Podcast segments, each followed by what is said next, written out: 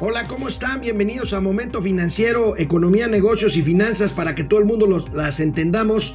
Miércoles 19 de, de febrero de 2020 y saludo con mucho gusto a Mauricio Flores Arellano que anda en problemado porque no pudo tomar un taxi hoy. No, hombre. Hoy, manifestación de taxis. ¿Cómo estás, si amigo? ustedes viven en la Ciudad de México, híjoles, Mejor agarren y tiren sus celulares porque los señores taxistas dicen que las aplicaciones que Uber, Cabify, Didi son como el diablo y por lo tanto tienen paralizada la ciudad. Por eso empezamos tarde. Quieren volver al correo. Ah, no, quieren regresar, pero al de pichones. Sí, claro, al de, al de lechuzas. Al de lechuzas, como. Bueno, bueno ya, empezamos. ¿Para qué me? Esto es Momento Financiero. El espacio en el que todos podemos hablar. Balanza comercial, inflación, evaluación, tasas de interés. Momento Financiero. El análisis económico más claro, objetivo y divertido de Internet. Sin tanto choro. Sí. Y como les gusta. Peladito y a la boca. Órale. Vamos, réjete. Momento Financiero. Bueno, el aeropuerto de Santa Lucía. El aeropuerto de Santa Lucía tiene actualmente una pista, una pista que está funcionando. Militar. Militar. Y nada más funciona hasta las 6 de la tarde. Ah, ok, porque no hay tecnología o no sé qué. Bueno. Vientos dominantes del Golfo a ver, de México. Vamos a ver, esto es interesante, esto es interesante amigos. El 8 de noviembre de 2018, poco después de que, de que, de que los eh, el presidente de la República anunciara los resultados de su supuesta consulta que le dijo no al aeropuerto de Texcoco. No la ningunees, fue ahí, una consulta. Bueno, ahí basó el presidente su decisión de cancelar Texcoco y López Obrador fue a Santa Lucía a explicar lo que se iba a hacer en Santa Lucía. Vamos a recordar qué dijo y cómo lo dijo el 8 de noviembre de 2018. Ahí va. La pista militar eh, se mantendría esta pista, que es la existente para el ejército, y se van a construir estas dos, una aquí, otra acá, estas dos pistas. Eh, de pista a pista, eh, un kilómetro y medio, de acuerdo a la norma. Eh, el terreno nos alcanza para tener las tres pistas Fíjense nada más la diferencia. Texcoco significaba hasta el 2024 dos pistas. Hasta el 2024 dos pistas. Y se tenía que cancelar esta pista eh, de Santa Lucía y las dos pistas del aeropuerto actual de la Ciudad de México. O sea, íbamos a, a contar con dos pistas. Ahora, porque así lo decidió la gente, vamos a tener las dos pistas del actual aeropuerto y tres, o sea, cinco pistas. Y las vamos a tener a mitad del sexenio. El compromiso es que las vamos a tener en tres años. Y nos vamos a ahorrar 100 mil millones de pesos. Bueno, bueno, pues ahora sí que si Aristóteles y Pitágoras no la riegan. Aristóteles no era, era, matemático también. También, era filósofo. Ah, pero Pitágoras, ya empezamos más clásicos. Pita, pitagórico, el gallo pitagórico diría que 3 más 2 son 5. Sí. No, pero, oh, ¿qué creen? Que no son 5 y venimos con nuestro amigo el general Ceilán, Ceilán Pela, perdón, no, Vallejo. ¿Qué dijo? ¿Qué dijo? A ver, general mire, Vallejo. resulta que como los perritos de las tres pistas, nada más nos van a quedar, nos van a construir a ver, otra, pero la tienen que que construir. bueno, miren, el ingeniero, el general ingeniero Gustavo Ricardo Vallejo Suárez es el encargado de la construcción de Santa Lucía. La central Por- avionera por- de Santa Lucía. Por favor, escuchemos qué le dijo ayer este general encargado de la construcción de Santa Lucía a nuestro querido Joaquín López Dóriga en su programa de radio en Radio Fórmula. y vamos a tener, vamos a construir tres pistas. Lamentablemente la ¿Tres pista pistas? militar, tres. En este, en la primer, en la primera fase de aquí al 2022 habrá tres pistas, entendiendo que la pista militar no va a poder utilizarse. Pero lo pueden usar los, eh, los militares, la Fuerza Aérea. No, no, no, no. Habrá una nueva pista militar. Ah. ¿Qué pasa? Esta pista está muy próxima de una pequeña elevación, un cerrito que se llama Xoloc, y en base a las simulaciones de, de- de la empresa asesora, efectivamente algún tráfico pesado en procedimientos de, de- falla de motor, en salida por la izquierda, tiene algunas afectaciones. no se podrá usar. Oye, de veras, hasta los cerros salieron conservadores. Es el cerro de Paula, ¿no? Sí, claro, pero es un cerrito. Es un cerrito. Es Pero, un cerrito. Entonces, ¿por qué no le ponen rueditas? Mira, lo mueven y ya no tienen que, que echar a perder la pista actual. Imagínate nada más, el presidente presumió que el gran logro que Era que se iban a ahorrar. hecho es que se iban a ahorrar 100 mil millones. ¿Por qué? Porque eran las dos de- al aeropuerto actual más estas tres Santa Lucía. Sí van a ser tres, pero van a tener que cerrar la actual y construir otra. Porque hay un cerrito. Porque hay un cerrito. Cerrito. Entonces, digo, mendigos cerritos, me cae que sí son Oye, conservadores. Deben ser fifís. Lo tenemos de broma, pero es muy serio. Es, No, un- pues, a ver. es el principal proyecto de infraestructura del gobierno de No, López hay, Obrador. hay otros, pero este es la principal vacilada, porque falta todavía ver si efectivamente cumple las A especificaciones. ver, amigo, el tren Maya. El tren Maya. Que a, es- que a ti sí te gusta. a mí sí me late el Maya. ¿Cuántos cenotes va a tener que rodear? Bueno, eso va a estar bien divertido. Yo me, me anoto para irlos contabilizando Ay, y ir ay, haciendo una revisión Pues, profunda de los ahí, mismos. ahí tienen, ami- ahí tienen, amigos y amigas de Momento Financiero, Oye, amigo, esta nueva contratación. Hablando del tren Maya, a ver, ¿ya has ido a estos parques del grupo Scaret? Sí, sí, hay, sí. hay unos que están Padrísimos. padrísimos.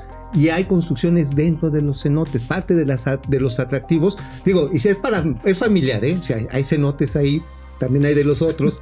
pero bueno, puede, y realmente se ha hecho una remediación ambiental memorable. Entonces quiere decir que efectivamente podríamos en un momento dado, podríamos en un momento dado pensar que el tren Maya, ciertamente es otra infraestructura, tiene las posibilidades técnicas. Ajá. El asunto es el costo. Como el costo de Santa Lucía va a ser enorme. El costo y el costo de dos bocas falta.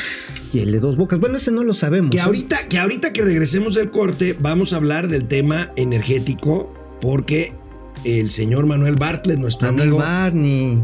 pues ¿qué creen? Ya le dio, ya le dio los santos óleos a la reforma energética. Esa reforma que se han eh, negado de matarla oficialmente, la han disminuido, pero no la han matado.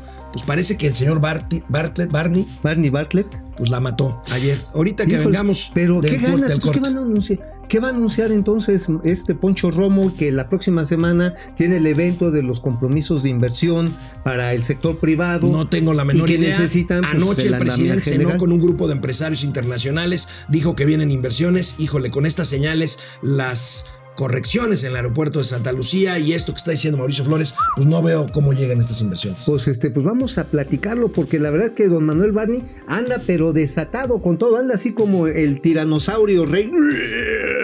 Por cierto, no vino hoy. Sí, ahorita, ahorita ya lo cité, pero ya no tarde, me es que el tráfico lo jodió mucho. Vamos a una También. pausa y regresamos aquí a Momento Financiero. Bueno, eh, el día de ayer, el día de ayer, la Comisión Federal de Electricidad, a través de su área de comunicación social, subió un video. Un video en el que Manuel Bartlett habla y habla claro sobre la reforma energética. Parece que ya terminaron los eufemismos sobre la reforma energética. Vamos. A ver qué dijo el señor Manuel Bartlett Díaz. Todo el propósito que me anima es cumplir con la instrucción del presidente, rescatar a la Comisión Federal de Electricidad. Esa fue la primera instrucción que me dio. Estuvimos y hemos estado muchos años luchando en, torno del tema energía. Estuvimos siempre en contra de la privatización de las empresas del Estado. Estuvimos siempre en contra de la reforma energética, siempre en la calle. Marchamos. Esa fue la primera instrucción que me dio. Estuvimos y hemos estado muchos años luchando en, en torno del tema energía. Estuvimos siempre en contra de la privatización de las empresas del Estado. Estuvimos siempre en contra de la reforma energética, siempre en la calle. Marchamos. ¿Se murió? No, pues aquí está. Feliz, don Manuel Barney. Finalmente, ¿estás contento? Sí, sí está contento. Ya mató la reforma energética. ¿Tienes algo que decir? Así nada más. Fue, fue compañero de banca de Lázaro Cárdenas cuando expropió el petróleo, ¿no? Ah, sí, sí, claro. Pero seguramente, ay, no, se le está cayendo el chalecito aquí. Híjole. Muy mexicano, porque él aboga por esta este retorno al emporio estatal sobre Al- la al energía. monopolio estatal. Mira, está tan contento que hasta me está dando besitos. Es que luego me quieren Ay, medio es- asesinar. Pero bueno, pues la cuestión está en que cuando menos sabes que le pararon el intento, bueno, pararle algo a don Manuel Barney a su edad, pues es, es meritorio, ¿no? Digo, el corazón se le puede parar, pero de alegría en esta ocasión, pero también de coraje porque resulta, espérate, tranquilo, quieto, quieto. El asunto fue de que le pararon la intención a través de la Comisión Reguladora de Energía, ayer lo platicamos, de prohibirle el traslado de usuarios a otros proveedores. Lo que quería Manuel Barney, tranquilo, tranquilo, era que pues este, seguir con el monopolio.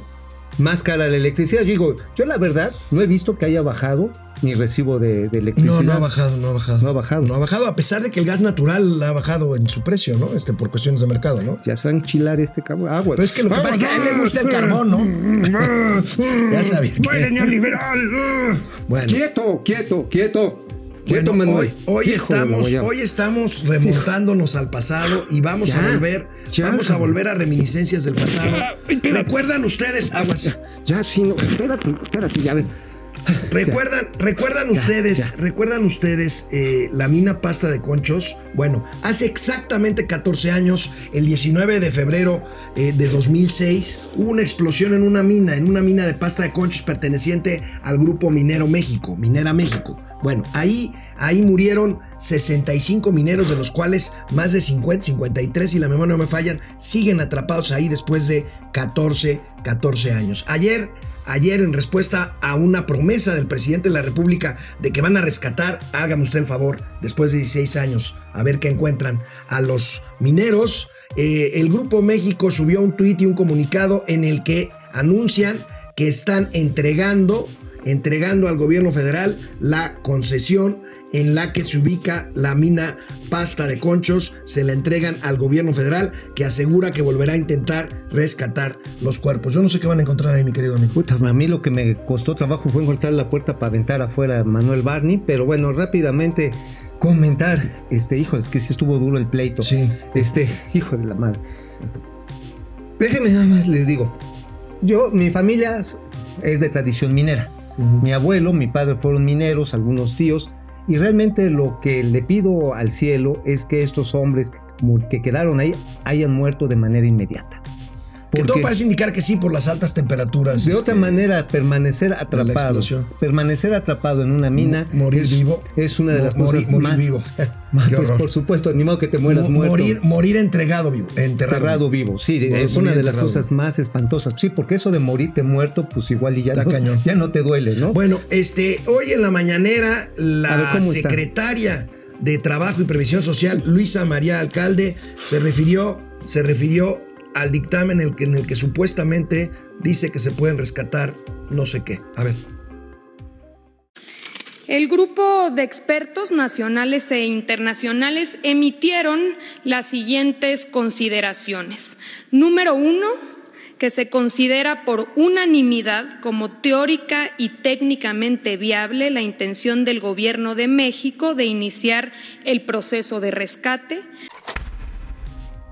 Pues mira, la verdad está en que va a ser una inversión altísima y la verdad que es riesgosa porque es una zona carbonífera. Y las zonas carboníferas tienen un problema, son altamente pues incendiables, son o sea, la ignición puede ser en cualquier momento, van a poner en riesgo la vida de gente que va a tener que hacer este trabajo. Obviamente va a ser una inversión fuertísima. Este, ¿Acaso, amigo, no será una nueva eh, distracción, una estrategia Pues ante la ignición de los temas que verdaderamente agobian a este país? La inseguridad, Pues los ya de feminicidios, de el economía. rescate, a lo mejor hacen una serie en Netflix o en este en Prime, ¿no? el rescate de el rescate de los muertos moridos. A mí, me parece, a mí me parece además muy cruel con los deudos porque después de 16 años, este, pues yo por ahí leía la declaración de una mamá de uno de los mineros, de una esposa, en que espera que rescaten el cuerpo de su esposo. Híjole, este. Pues miren, yo la verdad repito, mi origen familiar es de trabajadores Bueno. mineros y la verdad digo, después del derrumbe, la explosión, el incendio, no sé realmente qué es lo que se pueda estar encontrando. Vamos, vamos con nuestros amigos que siempre nos siguen. Jorge Sandoval, Jorge. eh, Facebook no me avisa por más que le pongo las notificaciones. Ah, mendigo de ver, la que- guayaba. Yo por eso que- estoy con los taxistas. Yo pues estoy con los taxistas. Lulú, Lulú Hey. GB, hola, buen día. Hola, Hola. Lulú. Juan José Medina Ordaz desde Sombrerete, Zacatecas. Muy bien. Franco. Soria desde Aguascalientes. Ah, uy. Eh, Ay, Pepe. García, saludos muchachones. Hombre, Pepe.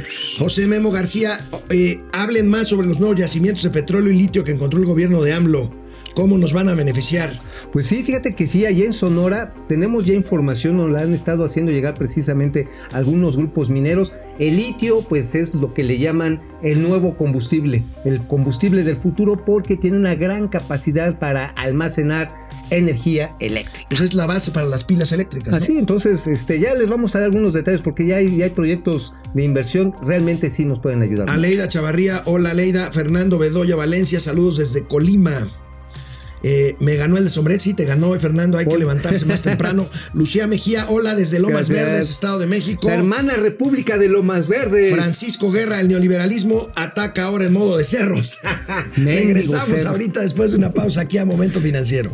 Bueno, amigo, pues vamos a ver otro tema. Eh, fíjate es. que eh, con datos preliminares del Banco de México, en 2019, esto es una noticia, dentro de todo lo malo, es una buena noticia. Las exportaciones agropecuarias y agroindustriales generaron 37.843 millones de dólares, es decir, registraron un incremento de casi 9%. Eh, es pues es, es interesante ver que el sector agroindustrial no se cayó tanto el año pasado. No, la verdad está en que con todo y que hubo sequía, ¿eh? Sí, con todo O y sea, que hubo la verdad está en que para que haya buena producción agrícola se necesita agua. Y a pesar de que no hubo, no hubo lluvia y que pues hubo problemas en la conducción en algunas zonas, afortunadamente pues la infraestructura para retención de lluvia de años previos ayudó a mantener esta producción. Más de 34 mil millones de pesos. Ahora, ¿cómo importamos? Las importaciones más crecieron poquito, 1.8%. Y crecieron donde siempre somos deficitarios. Crecimos en carnes, en productos Cárnicos. quesos cárnicos. Ah, pues sí, tú a ti que te gusta, No, por no, ejemplo, no, el queso. no, no, no. El queso, el queso, el, queso el, es. el queso es mi amigo. El queso es tu cuate. El queso y productos lácteos, también todo lo que tiene que ver con cereales, básicamente este soya, maíz amarillo, este frijol, ¿no? Porque este saco la conclusión que ese todavía estamos exportando de alguna manera. ¿Cuál? Pero- ¿El de, el de Oye, Tlaxcala, el de Apizaco? no, el de este es importado, es el de Sacoslovaquia. Bueno, Oye, este- pero ¿sabes también que subió de Te- exportación? teníamos ahí imágenes del sector agroindustrial, este. Eh, Este, sí, el el, ñoño, el ñoño sí, sí. Oye, sí, te pusiste bravo. Ahora sí que me costó trabajo hundirte, darte, darte. Bueno, ahora, este, ¿qué, qué implica, qué implica, amigo, este, este, estas cifras de superávit? Habíamos dicho que el superávit en general no es una buena noticia para la economía.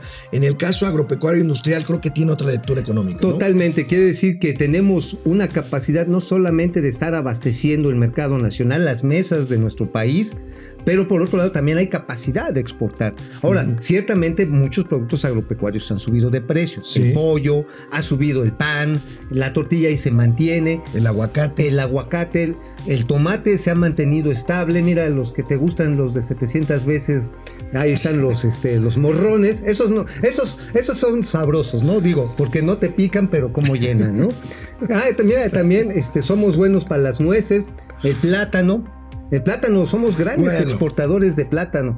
Allá en mi otra república, la de Tabasco, pues la verdad está en que ha tenido un gran despliegue. Ahora, la cuestión es la siguiente, las políticas públicas para promover el campo se han mantenido. Y esto hay que reconocerlo, a pesar de los mendigos recortes presupuestales. Le han recortado a la SADER durísimo. Y sin embargo, yo creo que hay que reconocer el trabajo de Víctor Villalobos, de su equipo. ¿Quién es Víctor? Ah, el secretario, de. Cultura. No, Ah, no tiene mucha presencia en medios. No, pero ¿sabes qué? Es ¿Está de los que sí viaja, viaja mucho al extranjero bueno. a promover Ah, precisamente bueno, las qué exportaciones. bueno, qué y cuando le dicen, oye, tú sí viajas, sí, señores, porque yo tengo que vender los productos del campo mexicano. en Bueno, pues ahí está exterior". el sector agroindustrial, qué bueno, ojalá y nos ayude a salir del bache económico en el que cuando nos menos que- encontramos. Cuando menos que no nos vayamos más abajo. Cuando menos que no nos vayamos más abajo. A ver, vamos a ver, hay muchos, muchos comentarios. Eh, Francisco Guerra, eh, no, ya lo leímos, ese Lulú, GB. Lulú. Eh, ¿Y a dónde van los supuestos ahorros ¿Por qué siguen sin medicinas el IMSS eh, de Pánuco, Veracruz? Ya son tres Pues no meses es de de pánico, desabasto. es de pánico. Híjole, sí, ahorita Oye, vamos a hablar de eso. Ahorita este, si traigo datos, híjoles. Fernando Bedoya, desde que, desde que se canceló Texcoco, se sabía que saldría más caro el de Santa Lucía, suponiendo que, suponiendo que lo construyan. Así es. Sí, es cierto. Siempre. Francisco Guerra, en- entre el de Sombrerete y el de Colima no hay forma de llegar primero. Eso. Gael de la Torre, habla, hablen de la herencia de Porfirio Díaz.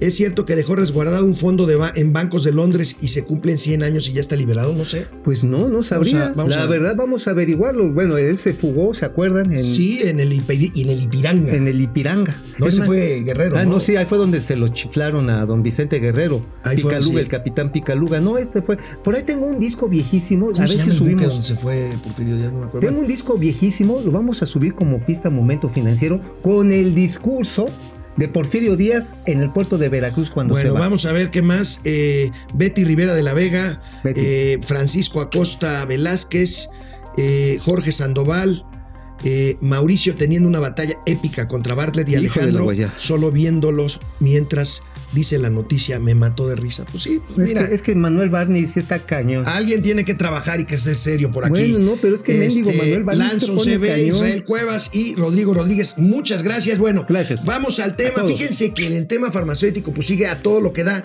Antes de hablar del desabasto de medicinas, fíjate que la empresa farmacéutica Novirsa publicó un desplegado. Mauricio, ¿por qué no nos platicas de qué se trata? El desplegado? segundo desplegado, bueno, ¿qué hace Novirsa Paris? Hace un producto para estilo de vida sexual.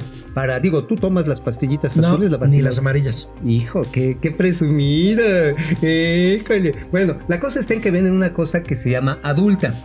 Y entonces se lo echan y pues se pone uno así como para nos va a saludar a la bandera. Bueno, pero ¿qué dice el desplegado, hombre? A ver, ¿dónde está el desplegado? a ver. ahí está. El asunto, el asunto es precisamente este producto de estilo de vida sexual. El, sí, el tema es precisamente que fueron con primero Cofepris les bajó la publicidad, no les dio derecho de audiencia como debe de haberse dado para que ellos explicaran por qué su producto realmente no tiene ningún daño a la salud y sí ayuda.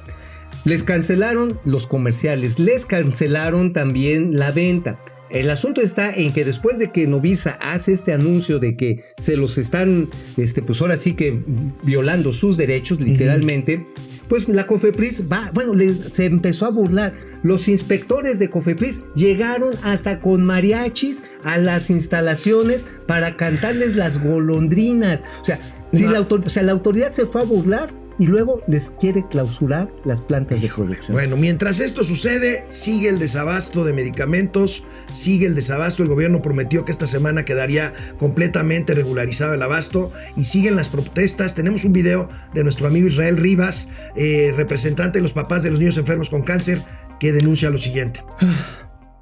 Que ustedes entiendan, a veces llega un medicamento, llega la vincristina que hacía falta, pero cuando la vincristina llega ya hace falta la ciclofosfamida o ya hace falta la ifosfamida. Entonces, ¿qué sucede? Los esquemas de los diferentes tipos de cáncer están incompletos y eso merma la calidad de vida de nuestros hijos y de los. Y, y hay riesgo de recaída, como dice el señor. Entonces, ojo, a veces el gobierno dice, sí, sí, llegaron los medicamentos.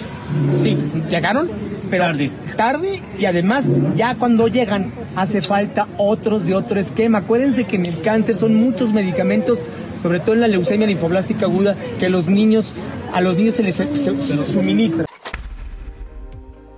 Qué tragedia. Qué, tragedia. Y qué parece que va a empeorar en las próximas semanas. No, No, sí, además, este solamente es un producto. Te voy a anticipar, les voy a anticipar dónde viene la próxima crisis. Lamentablemente, la rubiola. Y la rubiola afecta sobre todo a los niños. ¿Por qué no hablamos pequeños. mañana de eso, mijo? Mañana ya tenemos datos de dónde se importó, quién importó una, una vacuna, la triple, que no sirvió.